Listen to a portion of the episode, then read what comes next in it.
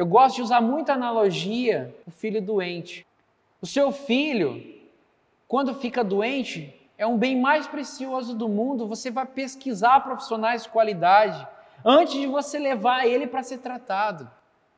Aí você, numa loja que é seu filho também, a sua equipe, você em vez de pesquisar pessoas, buscar pessoas que estão preparadas realmente para vender, você entrega na mão de pessoas que às vezes você nem conhece.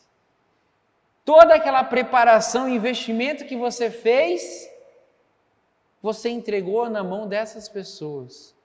Tudo aquilo que você fez não vale mais nada.